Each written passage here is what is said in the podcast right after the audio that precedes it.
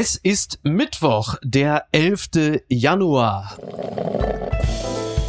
Apokalypse und Filterkaffee. Die frisch gebrühten Schlagzeilen des Tages. Mit Mickey Beisenherz. Einen wunderschönen Mittwochmorgen und herzlich willkommen zu Aborigines und Filterkaffee, das News Omelette. Und auch heute blicken wir ein wenig auf die Schlagzeilen und Meldungen des Tages. Was ist wichtig?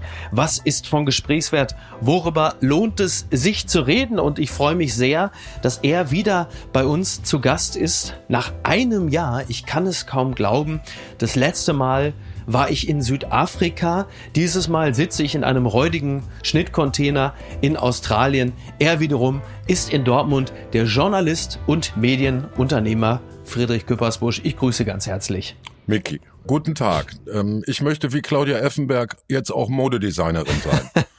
Dirndl, dann wärst du jetzt quasi ein Dirndl-Designer und da ist natürlich die Frage, inwieweit wäre das in Dortmund äh, einträglich? Seitdem Borussia Dortmund mit BVB-Logo auch mal versucht hat, Wein zu verkaufen, Gott. Also das ist so ähnlich wie der Versuch, hochbegabten Förderung in Gelsenkirchen zu machen, würde ich hier auch noch Dirndl. Es gibt auch ein Dortmunder Oktoberfest, zu, zur Schande meiner Stadt, muss ich das sagen. Ja, das ist äh, richtig. Äh, es gibt ja auch ein Dortmunder Gourmetfest, ne? aber das gibt's ja auch in Kassel-Brauxel, wo ich herkomme. Von daher, ne? da wollen wir nichts gesagt haben. Übrigens ist äh, Dortmund, wir beide sind ja Ruhrgebietler, mit einer gewissen Enttäuschung nehmen wir zur Kenntnis, dass äh, die A40, die B1 offensichtlich nicht die Stauhochburg Deutschlands ist, denn gewählt wurde die deutsche Stauhauptstadt 2022 und das ist zu meiner Überraschung nicht Berlin oder Hamburg, sondern München. Warst du ja. auch so überrascht, als du das gelesen hast? Nee, also wir in Dortmund oder Bochum oder Essen sprengen ja regelmäßig einfach ein Stück von der äh, Sauerlandbrücke und sagen, dann sollen die da Stau machen. Es funktioniert hervorragend, können alle hinfahren.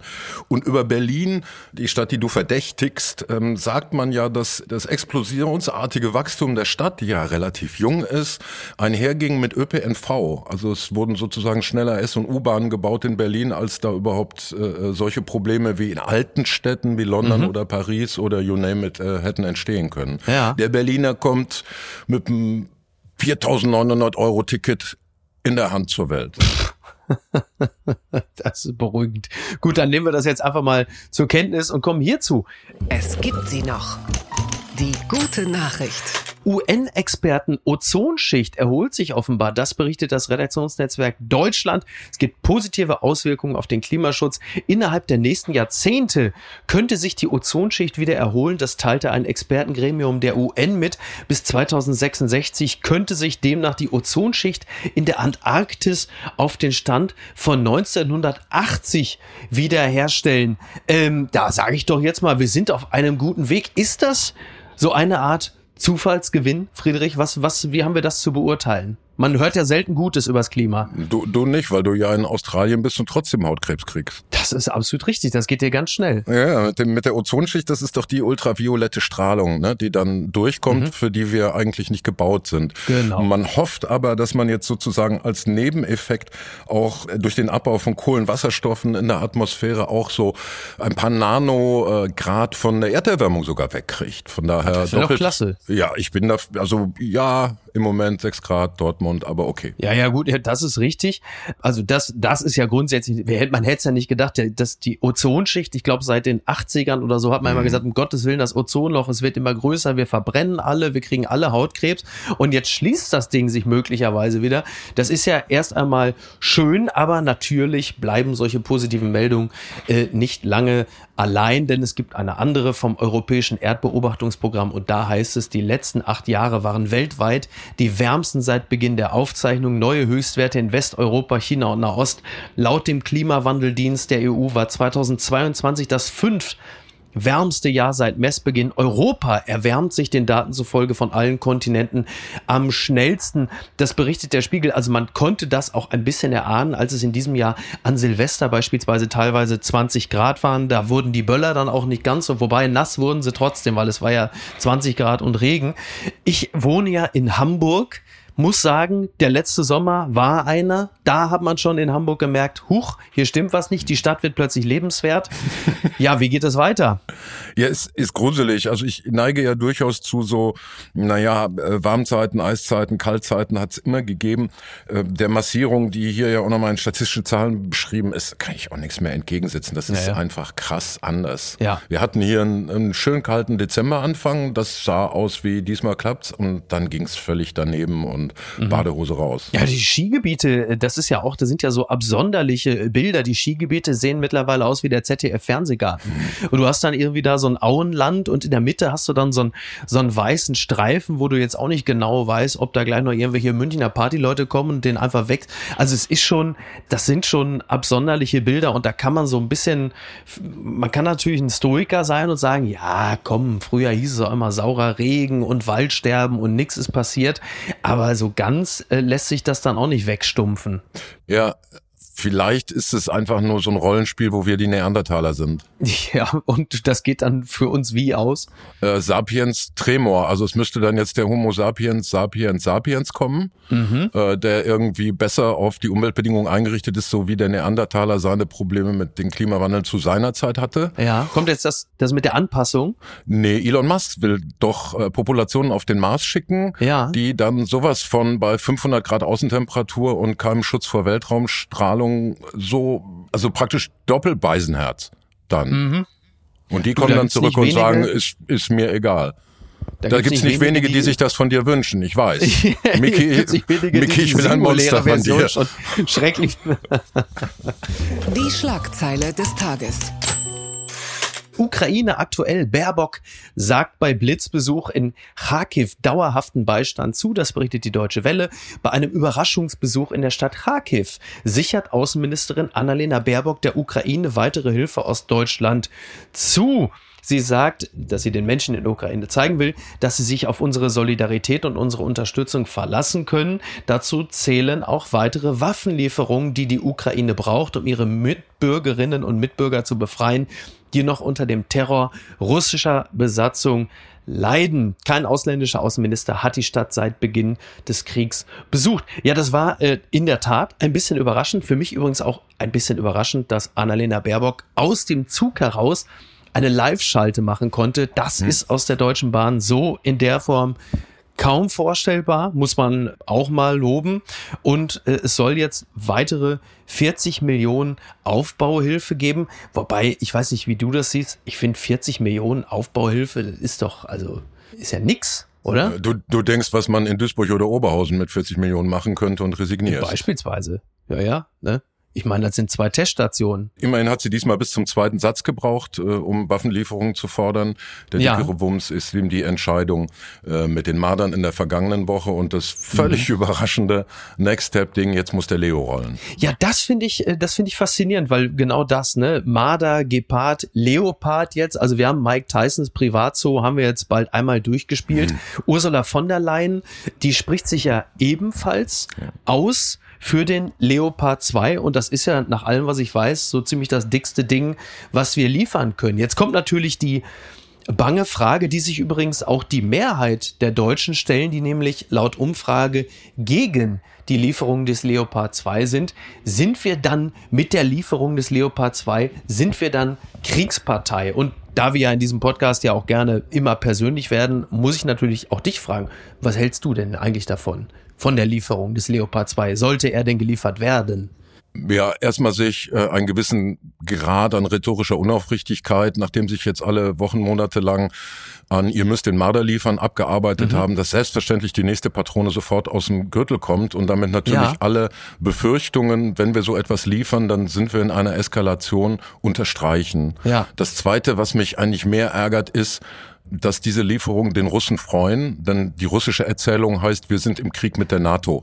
Ja. Da wird versucht, nicht äh, zuzugeben, dass man einfach imperialistische Gelüste gegen ein Nachbarland hat, sondern äh, dass eben Russland einen heldenmütigen Krieg gegen die böse Hälfte der Welt unter Führung der USA in der NATO führt. Ja. Und dass nun die NATO, du hast es eben gesagt, dann absehbar mit dem Leo 2 äh, nicht nur Riesenfreude am Rheinmetallplatz 1 in Düsseldorf, dem Wahlbezirk von Riesenüberraschung Marie-Agnes Strack-Zimmermann auslöst, Ja. äh, sondern äh, sozusagen auch die NATO packt ihre stärkste Waffe aus. Mhm. Da wird es dann sogar schwierig, rhetorisch, publizistisch, propagandistisch die russische Erzählung zu widerlegen. Ja. Und der dritte Punkt ist, where to go in escalation.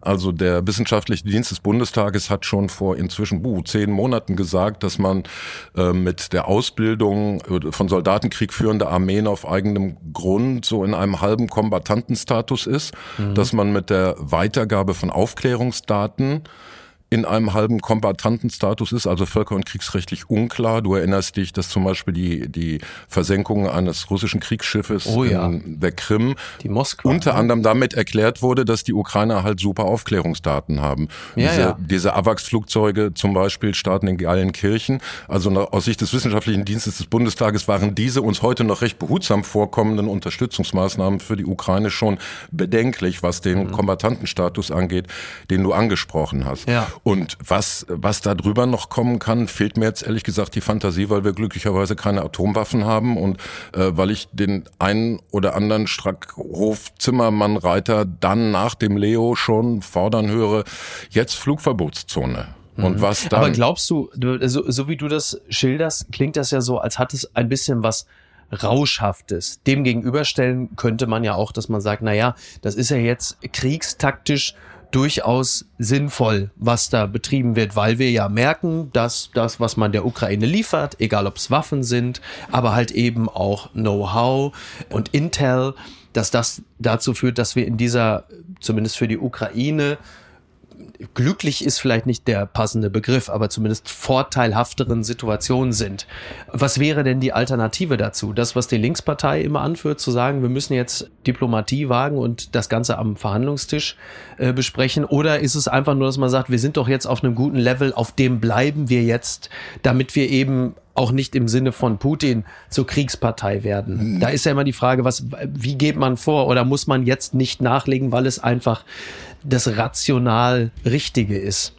Ich bin traurigerweise, was, was die Sicht des russischen Regimes angeht, resigniert. Die betrachten uns als Kriegspartei. Ich Ja. hoffe, dass es diplomatische Kanäle gibt und entgegen allem populistischen Geschwätz äh, glaube ich, dass ein Bundeskanzler gut daran täte, diplomatische Kanäle zu nutzen, um immer auch die Russen zumindest zu informieren und zu sagen, wir machen jetzt das und das, wir liefern jetzt Marder, wir liefern jetzt Leo, wir liefern jetzt Aber passiert das nicht ohnehin? Denkst du nicht, dass Ja, das und deswegen finde ich ja die passiert? Kritik Ja. daran, Ja. die Kritik, dass nun alle sagen, ja, warum ist er denn so zögerlich und zauderlich und liefert nicht, äh, weil er die Verantwortung trägt. Mhm. Ja, ja. Also, und wenn er aber jetzt zur Bildzeitung lief und sagte, Freunde, ich muss das erst mit Putin besprechen, wäre er auch tot. Ja. Obwohl wir alle wissen, dass er es tun muss. Also Ja, ja, das ist klar. eine, eine ganz billige äh, rhetorische Klausel. Äh, Miki, ich sehe mit Bedauern, dass ein, ich finde, Vorkämpfer des Feminismus und für mich internationaler äh, Friedensheld wie Erdogan die Hm. Lücke füllt.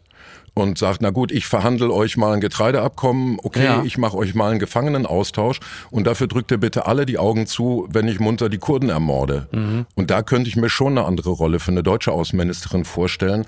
Zum Beispiel dann bei der Gelegenheit äh, nicht nur nochmal Waffen zu versprechen und einen ganz dezenten Hinweis, das muss man ihr ja positiv anrechnen, äh, zu machen, dass vor einer EU-Mitgliedschaft die Ukraine vielleicht noch ein bisschen Unterstützung bei Stärkung des Rechtsstaats äh, bei der Korruptionsbekämpfung und bei anderen Themen braucht. Also ich sage durch die Blume, eigentlich seid ihr nicht beitrittsfähig, aber ihr könnt euch bei der Schülernachhilfe melden, wir helfen euch da ein bisschen. Und natürlich würde ich mir wünschen, dass sie vielleicht auch einen Nebensatz findet, dass der Russe da einen vielleicht sehr verlogenen, geheuchelten Weihnachtsfrieden angeboten hat und die Ukraine ihn nicht angenommen hat. Also ich kann mir etwas mehr von der deutschen Außenpolitik erwarten, als wir verhandeln nicht, weil wir so recht haben. Das Kleingedruckte. Unwort des Jahres 2022 ist Klimaterroristen. Das berichtet Deutschlandfunk Kultur. Das Unwort des Jahres 2022 lautet Klimaterroristen. Das teilte eine Jury aus SprachexpertInnen im hessischen Marburg mit. Der Ausdruck sei im öffentlichen Diskurs benutzt worden, um Aktivisten und deren Proteste für mehr Klimaschutz zu diskreditieren. Hieß es zur Begründung, ähm, angefügt sei noch auf Platz zwei landete der Begriff Sozialtourismus, der übrigens 2013 bereits einmal Unwort des Jahres war. Da war also auf Platz eins Und vor dem Ausdruck defensive Architektur, da kann man vielleicht gleich auch noch mal ein Wort zu fallen lassen, aber zunächst einmal Klimaterroristen. das ist ja in der Tat ein Begriff, der ähm, neben Klima-RRF gerne mal gefallen ist. Jetzt ist natürlich meine Frage, ist Klimaterroristen nicht möglicherweise das richtige Wort für die falsche Gruppe? Denn äh, Klimaterrorismus ist auch so ein bisschen berücksichtigen, was wir gerade schon besprochen haben, doch eigentlich eine Art Volkssport, oder? Du meinst, was Habeck in Katar gemacht hat, war Klimaterrorismus. Ach so. naja, auf eine Art und Weise. Aus Sicht der letzten Generation und Fridays for Future und viele junge Menschen mhm. sind wahrscheinlich wir mit unseren schönen SUVs und Dieselfahrzeugen Klimaterroristen, weil wir sehen, dein Auges noch ein bisschen rumpesten und sagen, Kinder, gut, dass wir da nicht mehr da sind. Wir stehen ja nicht umsonst ähm, in Lützerath, ne? Da geht's ja auch letzten Endes darum. Genau. So. Also ich will gar nicht mal in Abrede stellen, dass man sich vielleicht die 68er anschaut und sagt, da gab es dann welche, die sind in den Terror mhm. abgedriftet. Ja eine Handvoll mit Unterstützung der Stasi, der DDR. Also ganz mhm. so automatisch war das damals auch nicht. Die übergroße Mehrheit aber hat mehr oder minder alle Überzeugungen weggeschmissen, heißt Grün und sitzt in der Bundesregierung. Ja. Deswegen finde ich es nicht falsch, auf die Klimabewegung zu schauen und zu sagen, gibt es da Tendenzen, die bedenklich sind? Ja, Kartoffelsalat, okay. Verfassungsschutz ähm, sagt äh, derzeit keine Anzeichen. Ja, es, also es, es krümmt mir schon die Augenbraue, dass der Verfassungsschutz da jetzt auch noch drauf gucken muss, auf mhm. junge Menschen, die Kartoffelbrei auf Monet werfen. Ja. Also da sehe ich den Weg zum Terror, das ist dann noch ein gutes Stück. Und ja, so einen ja, Begriff in den, in den öffentlichen Raum zu werfen, macht es natürlich so diesen den Brüllhanseln im dann doch Berliner Stau, da haben sich wieder welche mhm. festgeklebt, ich fahre jetzt einfach drüber. Ja, klar, das macht's denen leicht. Also diese Unwortjury hat sich irgendwann mal, glaube ich, von der Wort des Jahres Jury abgespalten, weil die sich immer geprügelt haben, ob sie nun besonders gute oder besonders doofe Worte nennen wollen. Ja. Und deswegen ist die Unwortjury traditionell politisch. Das merkt man auch an dem, an dem zweiten Platz Sozialtourismus. Genau. Ähm, das ist ja ein altes Wort, aber wenn man das gewählt hätte, hätte man halt Friedrich Merz nochmal bashen können für seine, ja, ja. in der Tat unglaublich. Also Eigentor des Jahres in der Sportschau, dass er da ausgerechnet ukrainische Flüchtlinge als Sozialtouristen bezeichnet. Aber das, das sind politischere Wertungen. Das ist nicht rein lexikalisch, was die hier machen.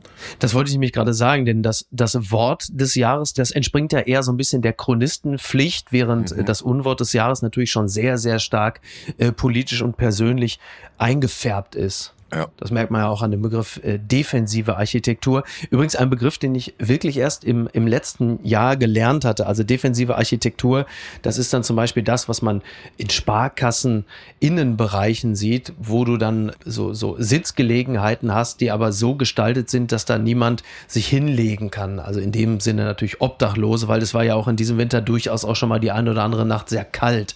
Und draußen ist mir es auch aufgefallen, als ich meine Joggingrunde beendete und oben äh, auf Höhe der Landungsbrücken kann man unten auf den Hafen gucken und dann sind da oben Bänke und die sind dann aber halt eben auch so angelegt, dass du da nur sitzen kannst und dich nicht ablegen kannst, damit halt eben mhm. Obdachlose nicht die Gelegenheit haben, sich da einfach mal auszustrecken.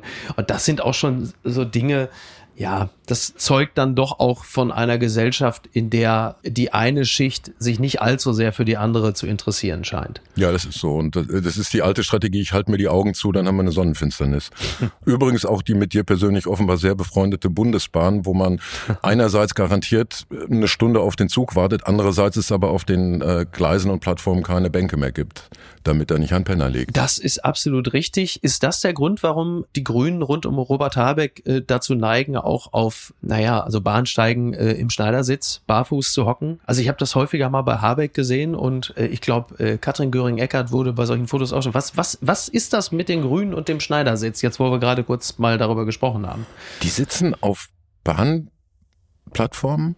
Also es gibt ein Foto von Robert Habeck, da ist er irgendwo auf, äh, was weiß ich, da an Gleis 8 und sitzt da im Schneidersitz irgendwo, mhm. wo man denkt, okay, das ist natürlich übrigens nicht im Winter gewesen, das muss man der Ich glaube, glaub, das war für, wie heißt sie, die äh, DB Debil, also. Titelfoto. ja. Und, äh, die da nicht, mehr, ja, ja die, du warst ja, auf dem Titel und haben sie genau. gesagt, mehr kommt nicht. Exakt. Machen also, wir zu. Genau, ich war genau vor einem Jahr in der DB Debil, da war ich der Coverboy und dann haben cool. sie gesagt, also jetzt haben wir alles erreicht, wir stellen das Blatt ein ja. und die erscheint ab sofort nur noch digital. Ja. Toll. Gratuliere. Wieder einmal habe ich ein alt eingesessenes Medium in die Grütze geritten. Äh, es soll nicht das letzte Mal gewesen sein. Söder ist busy, wie immer.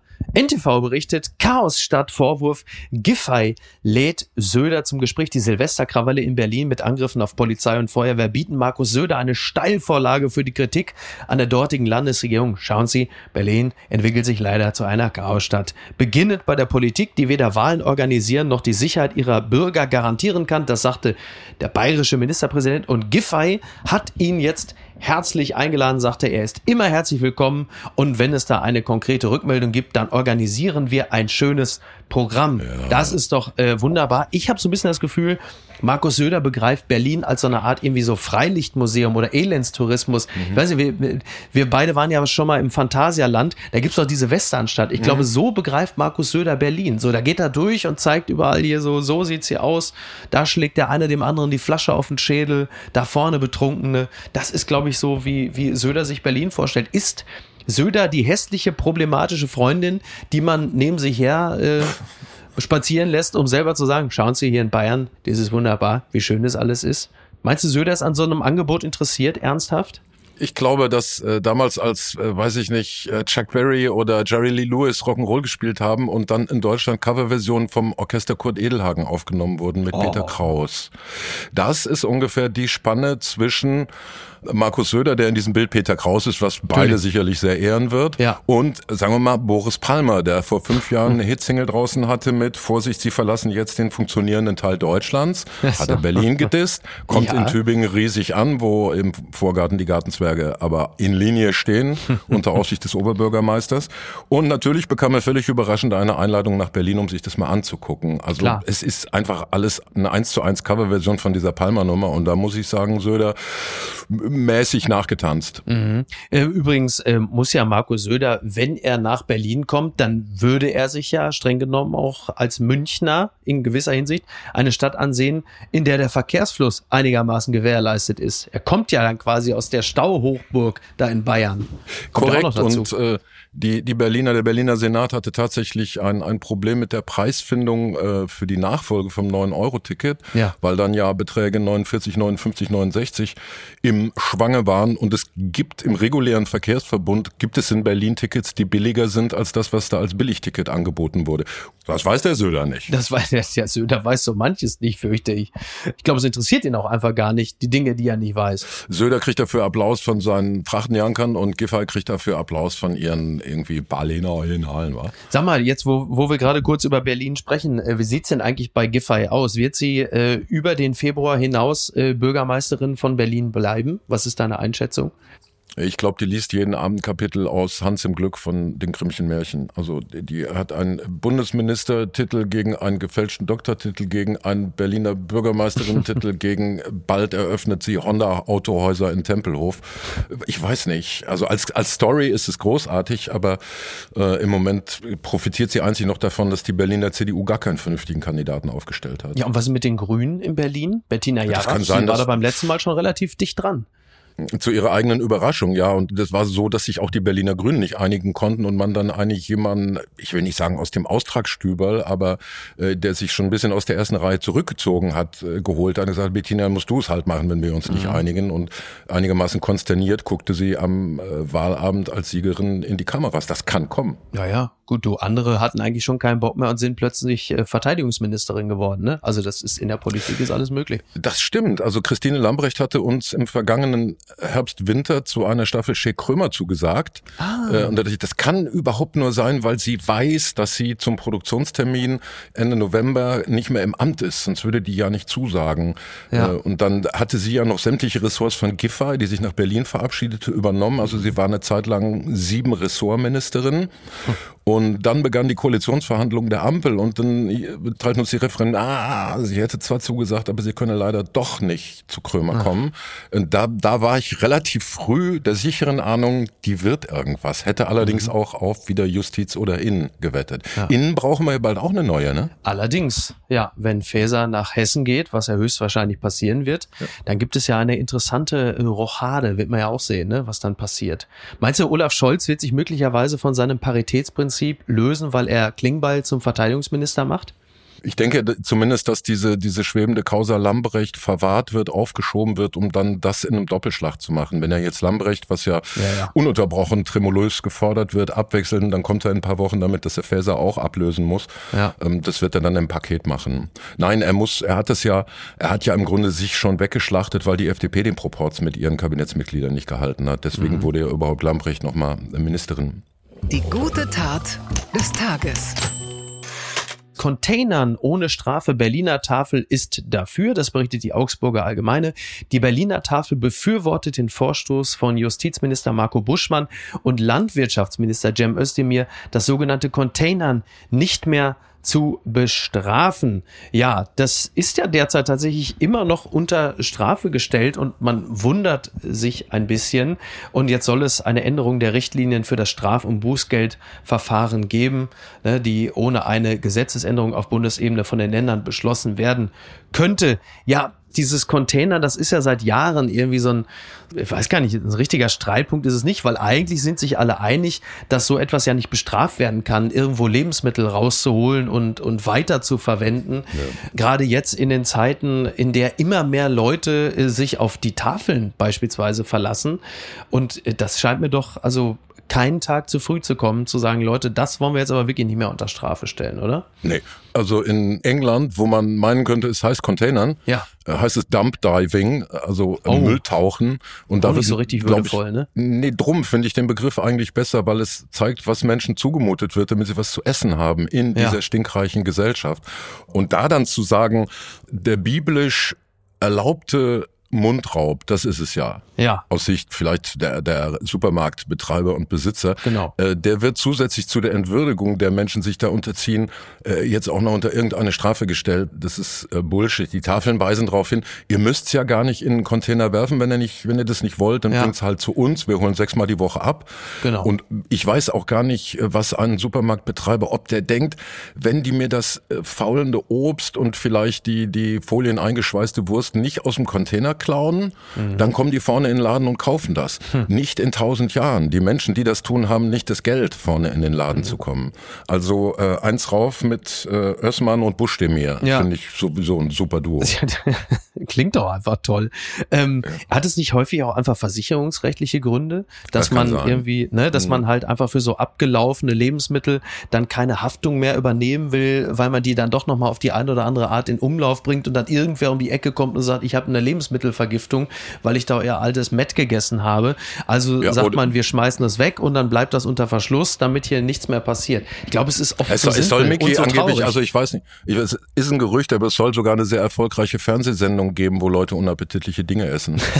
ich weiß nicht, ob du davon gehört hast. ich ich, ich habe davon gehört. Aber ich nee, kann dir nee, aber aus, aus ja. Wenn, wenn ich dir einen Hammer über die Orme ziehe und anschließend verklage ich den Baumarkt, weil ich sage, das wusste ich nicht. Das hätte Mickey echt wehgetan. Also ja, kann sein, dass es da versicherungsrechtliche Gründe gibt, aber nichts, was nicht lösbar wäre. Also Absolut. dann, dann, dann sollen sie halt neben ihren Container einen Tapeziertisch für 19 Euro hinstellen und die mhm. Sachen da drauflegen. Kann nichts ja. passieren. An dieser Stelle äh, muss ich immer an meine geliebte Oma denken. Oma Lore, die hat äh, so Sachen gemacht. Die hat zum Beispiel, die wusste natürlich alles wieder zu verwerten.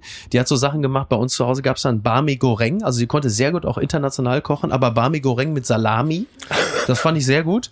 Das ist wirklich Fusion Food vom Allerfeinsten. Oder halt, du saßt auch mal da, da hast du irgendwas gegessen, was weiß ich, aber Moussaka oder so.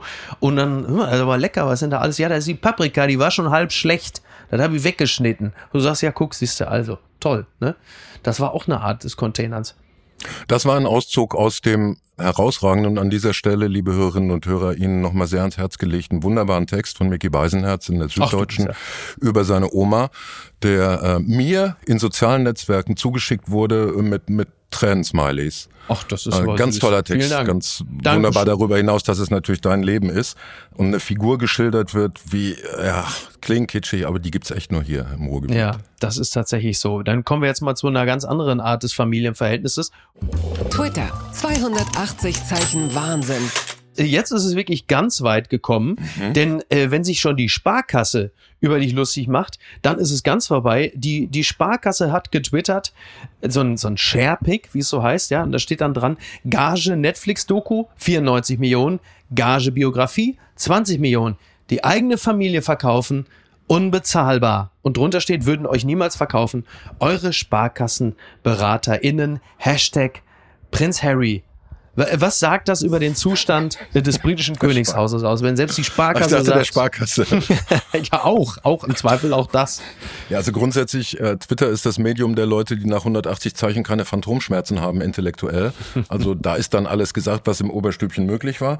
Von daher ähm, boykottiere ich das mehr oder minder, freue mich Ja. aber über diesen ähm, diesen Hinweis, dass die, die es ist so krude, ne? Die, äh, eigentlich stehen sie da für die guten alten Familien, Values, gendern aber sehr offensiv, hängen sich halt einfach an ein Clickbait-Thema dran, dass da irgendwie jetzt vielleicht auch noch äh, für die Sparkasse Medienaufmerksamkeit zu werben wäre. Ja.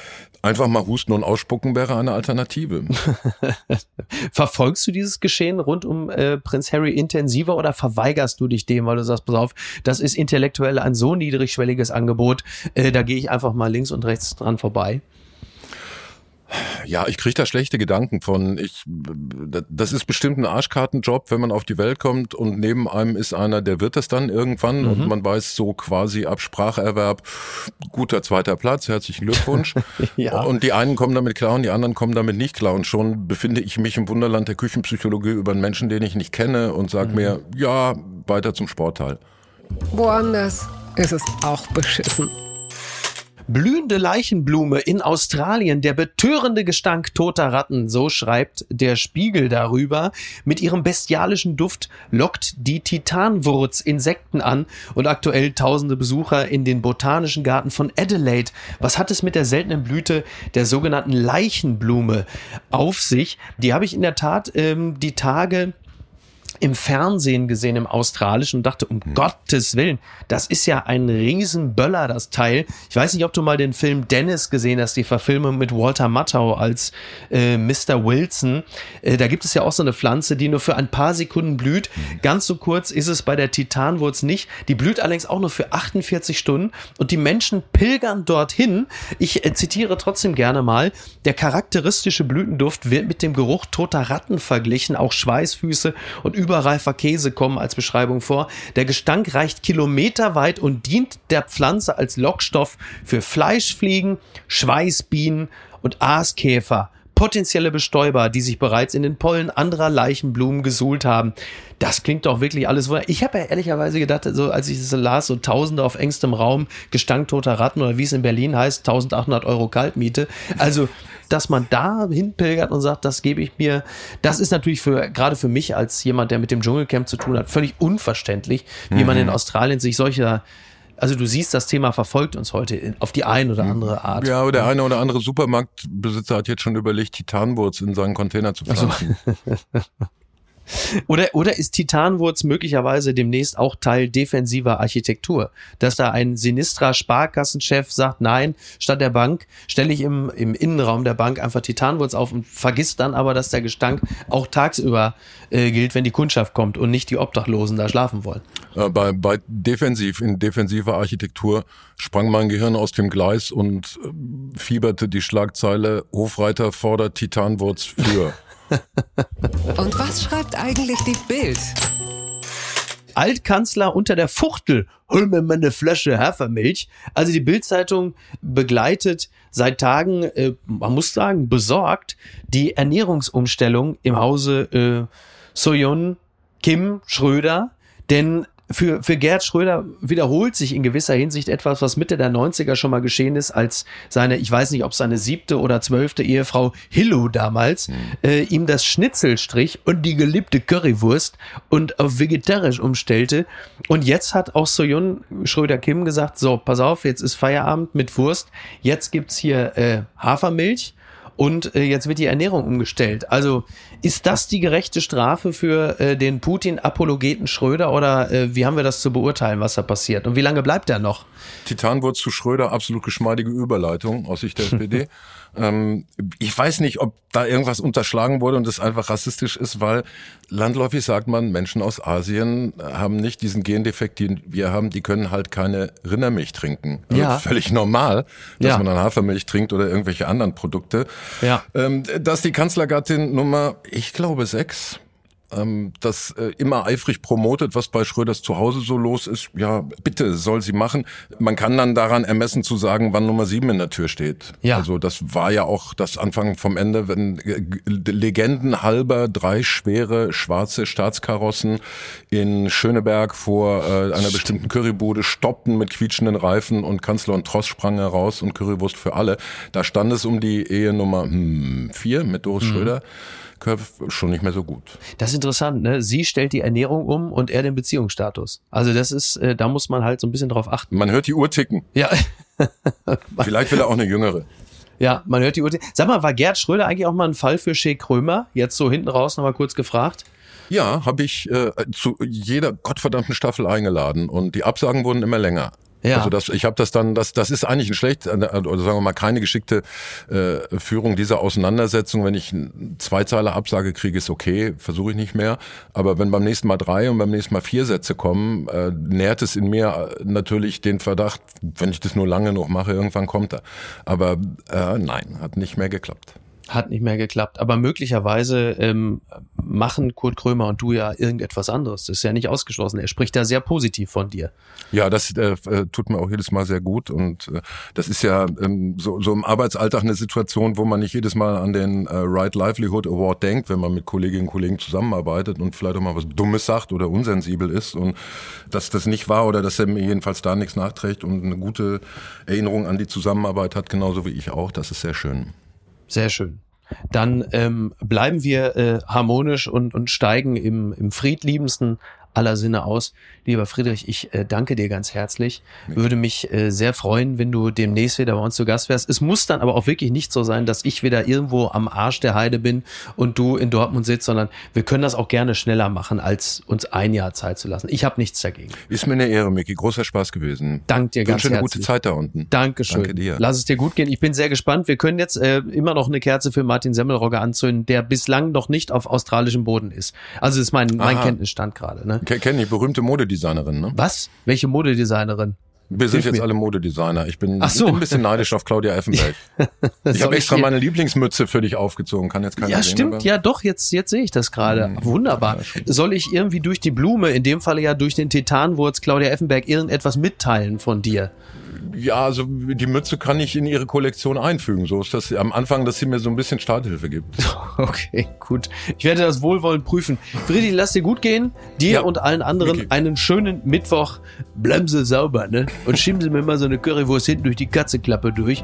Ich mach das, wenn sie nicht hinguckt. Also bis denn. Mach's gut. Ciao, ciao. Tschüss. Tschüss.